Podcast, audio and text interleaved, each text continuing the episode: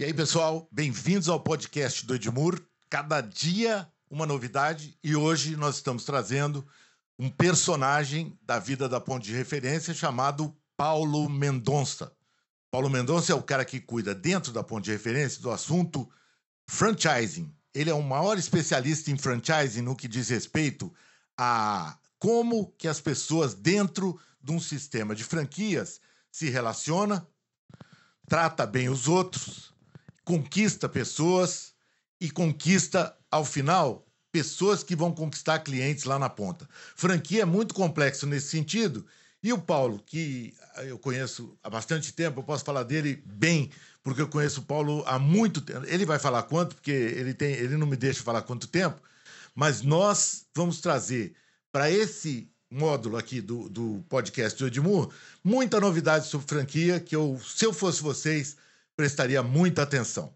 A primeira coisa que eu quero perguntar para o Paulo, primeiro, que ele se apresente e depois que ele conte essa história de, da entrada dele no mundo de franquia, que foi uma coisa que vocês nem podem imaginar o que aconteceu. Ele, ele até teve uma, um lapso de memória aí no meio do caminho, ele conta para vocês.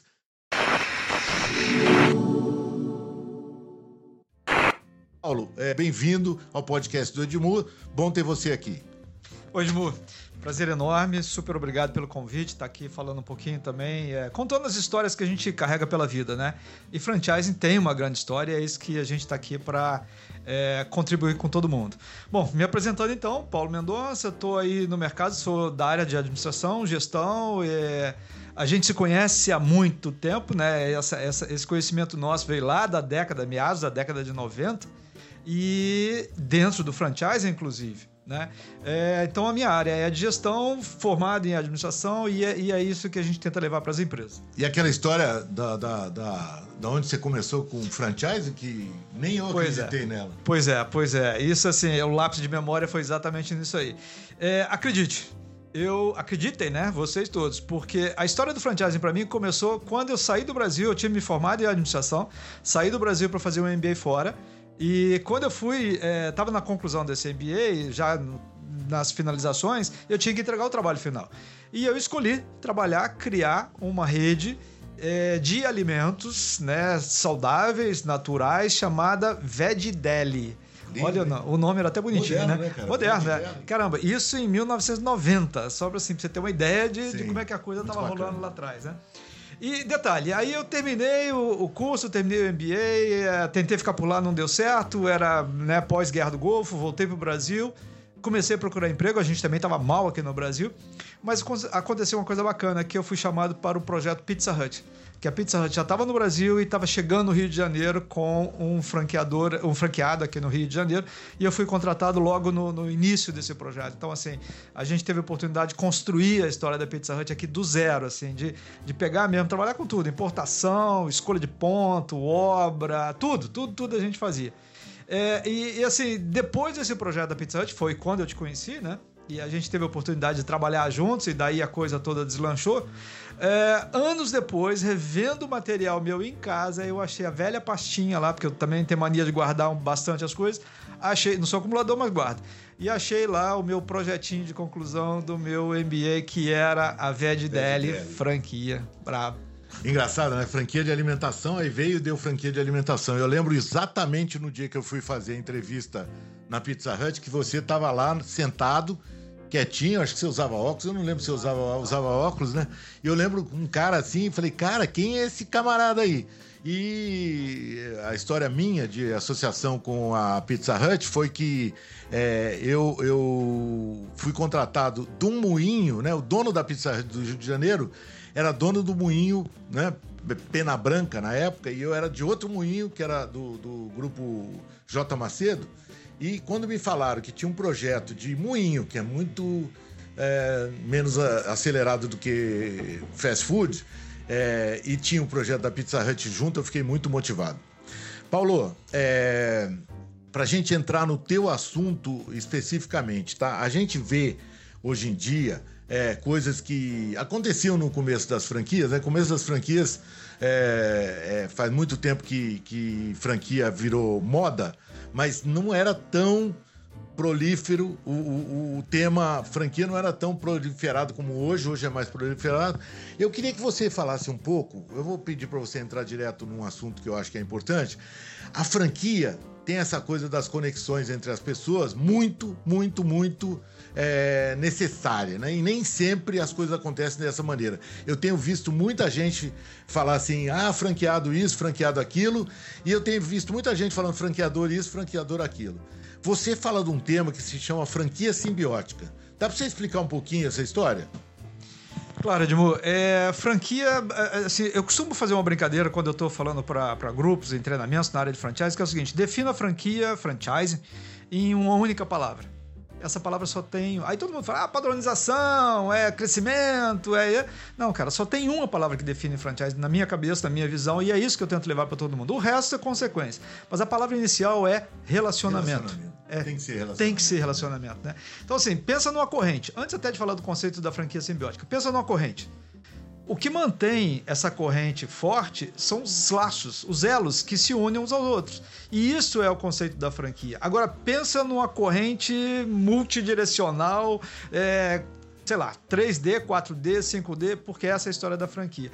E a outra brincadeira do, da, da, franquia também é assim: se é relacionamento, bacana, mas relacionamento é casamento. Então tá bom. Então o franqueador se relaciona com o franqueado num casamento. Ok, casamento já dá trabalho quando é monogâmico. Agora pensa no relacionamento poligâmico, que aí a coisa vai ainda né, cada vez mais complicada. Por que isso? O, o, a essência do franchising, é, é, o franchising tem várias essências, a gente pode abrir em várias frentes, mas a, a coisa toda que leva do início ao fim, desde a origem da, da, da criação do, do, da, da marca para a expansão, que é a escolha do canal. Franchising é um canal de vendas, né? A escolha pelo canal franchise, ele é basear, ela é baseada é, na opção pelo relacionamento. Então, assim, a essência do franchise é relacionamento. E isso tudo faz com que você procure esses relacionamentos e valorize isso. Então, a, o, o, que, que a gente chama de, de, franquia simbiótica? A gente busca lá, né, aquela coisa da, da, da, da natureza. E você um dia falou isso, eu falei, caramba, isso é franquia, na essência, que é é você buscar o, o, o ser humano que está do teu lado, que está ali por uma razão óbvia, porque ele também tem um objetivo por estar ali. E quando você se une a essa pessoa que está do seu lado para maximizar os, os seus objetivos, propósitos, não importa, mas assim, o que, que você quer com isso? Todo mundo tem a ganhar. E esse todo mundo tem a ganhar começa com o franqueador, utilizando o canal franquia, que ele traz os franqueados, o franqueado as suas equipes, e aí vem é, fornecedores de produtos, de serviços, todo mundo participa ativamente desse processo.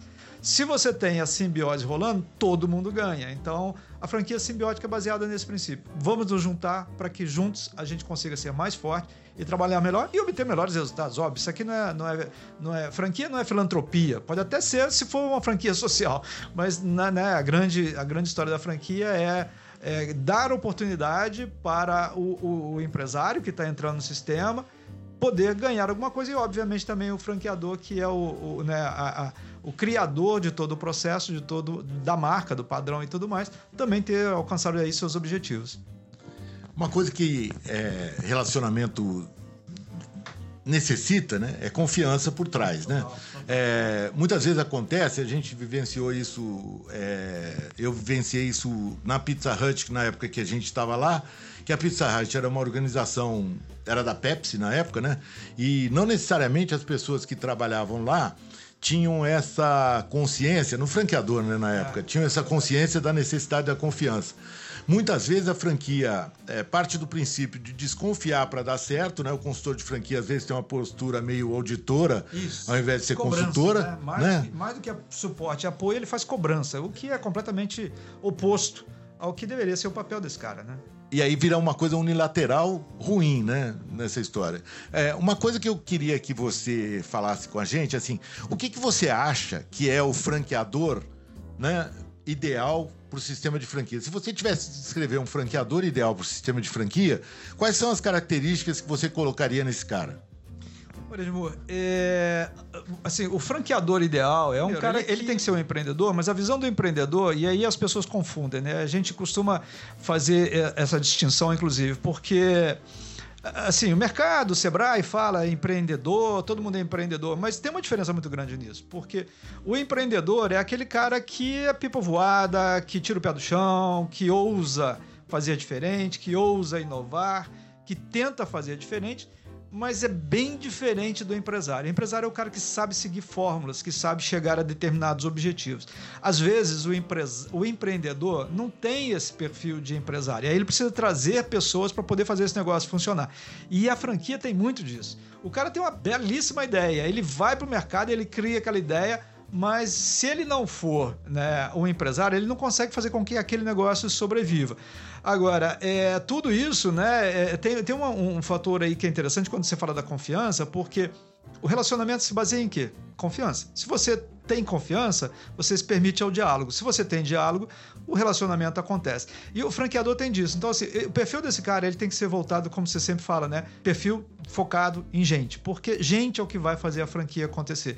Então, o resto você conquista. Deixa eu só perguntar uma coisa para você. Focado em gente significa o quê? Paciência? Também. Muita, né? Muita, muita, muita, muita. O que acontece no sistema de franquia que precisa requer paciência entre as duas partes? Ansiedade. Ansiedade. Sem dúvida alguma. Expectativa. Expectativa Isso, né? falamos junto, mas é exatamente isso.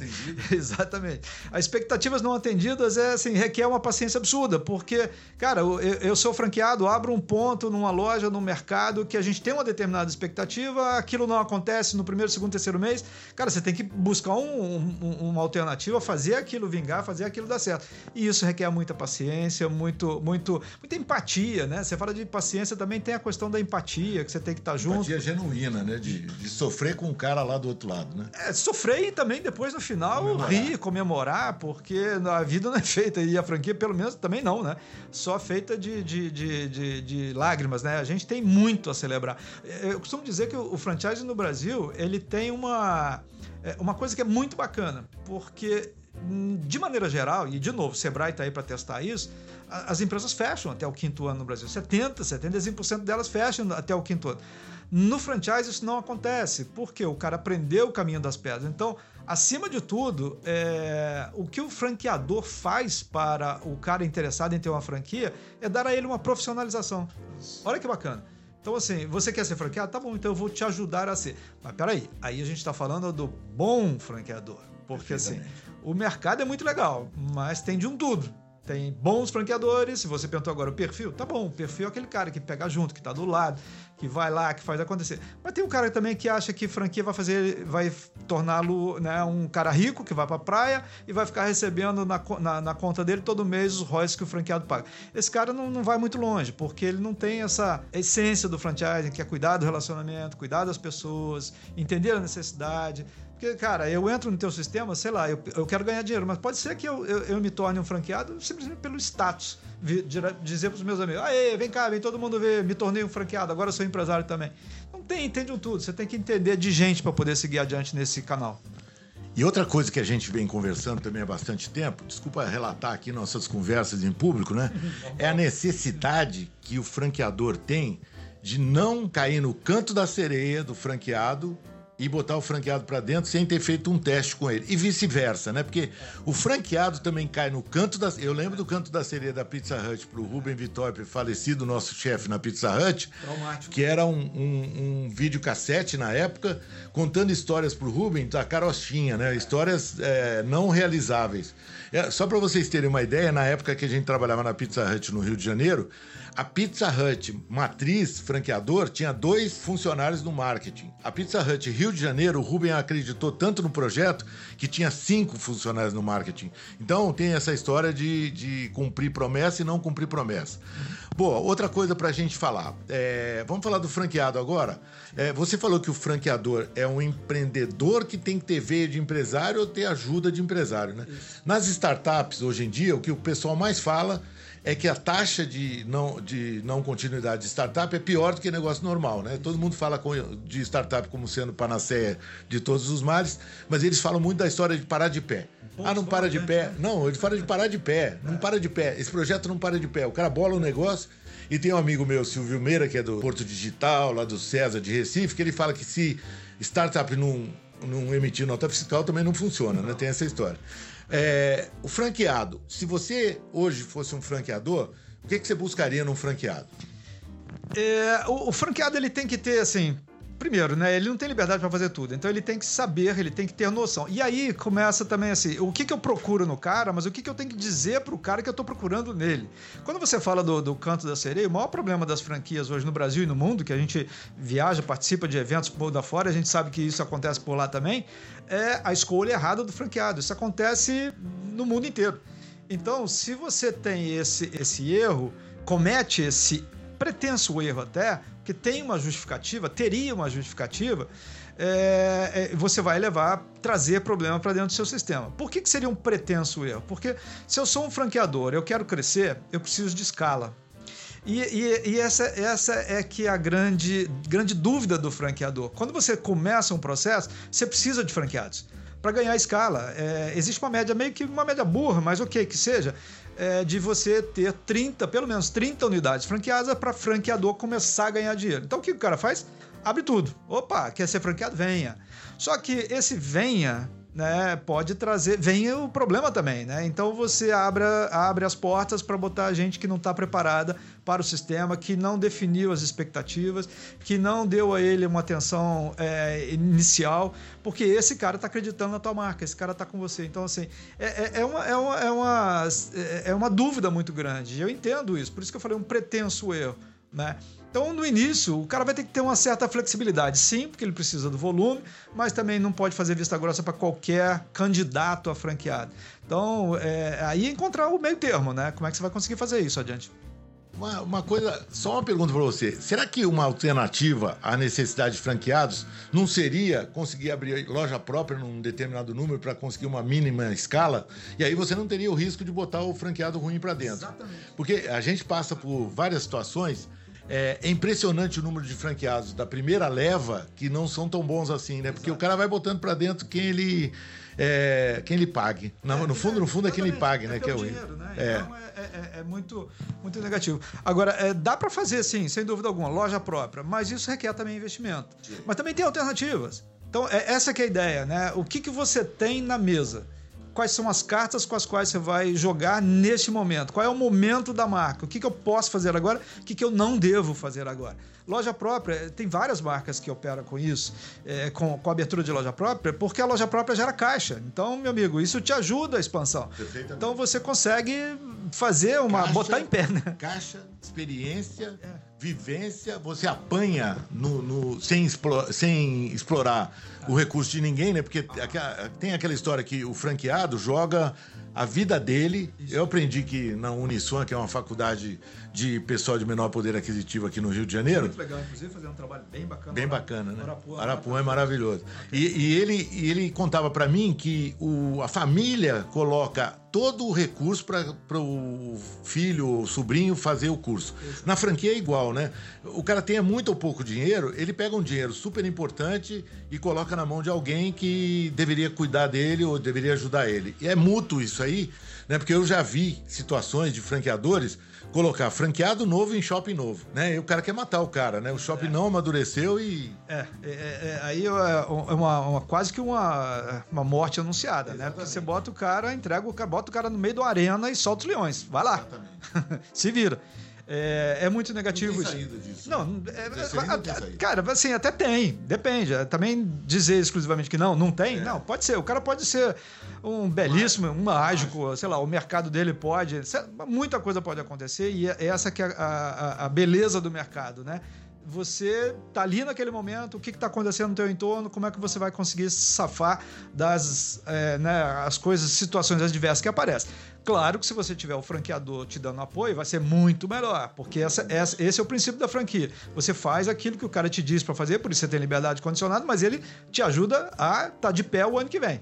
Agora, é, tem, uma, tem uma mudança muito radical aí que está acontecendo no segmento do franchising, que é quando você fala, ah, o cara que bota ali a vida dele, a, a, correlação que você fez até com, com o estudante da, da, da. Isso está mudando muito, porque hoje você tem é, grupos dentro do sistema de franchise que já chegam com uma pressão enorme. Para o franqueador também, isso é bom, porque o cara chegou, ah, tá bom, vou abrir 10 lojas, vou me tornar um multifranqueado, e até alguns franqueadores até exigem, você só entra na, na minha rede se você tiver a é, possibilidade de abrir 5, 10 lojas, entendeu?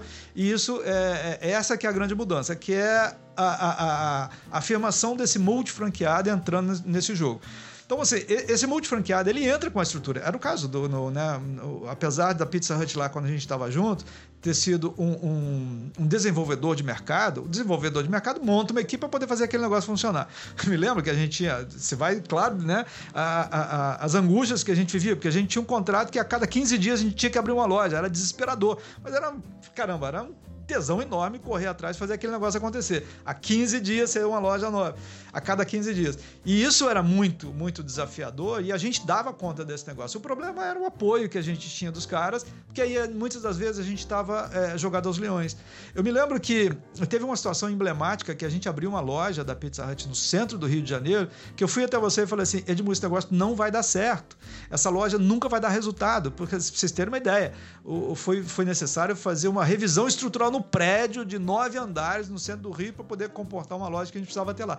E, e, pelas minhas análises, eu era, eh, na época eu era gerente de planejamento, falei, esse negócio não vai dar certo. Chegou a Pizza Hut, botou o pau na mesa e falou, não, vai ter que fazer, porque o contrato existe, vão fazer o que a gente está mandando fazer. Fez, e eu estava certo, e a Pizza Hut estava errada. Então, assim, é, você colocar o cara aos leões não é, de forma alguma, a simbiose que a gente falou agora há pouco. Porque, caramba, se é o cara que eu tô contando para me ajudar e eu tô botando ele numa armadilha, numa furada, o que, que eu vou esperar dele amanhã? Que ele se volte contra mim. E foi o que aconteceu com a Pizza Hut, né? Então, assim, a Pizza Hut fechou num dia só por conta disso. Isso é outra história, outro papo. Paulo, pra gente terminar, conselho do universo pro pessoal que trabalha com franquia em geral, franqueador e franqueado. Qual, quais seriam os três pontos que você é, recomendaria que esse pessoal não perdesse de vista de jeito nenhum?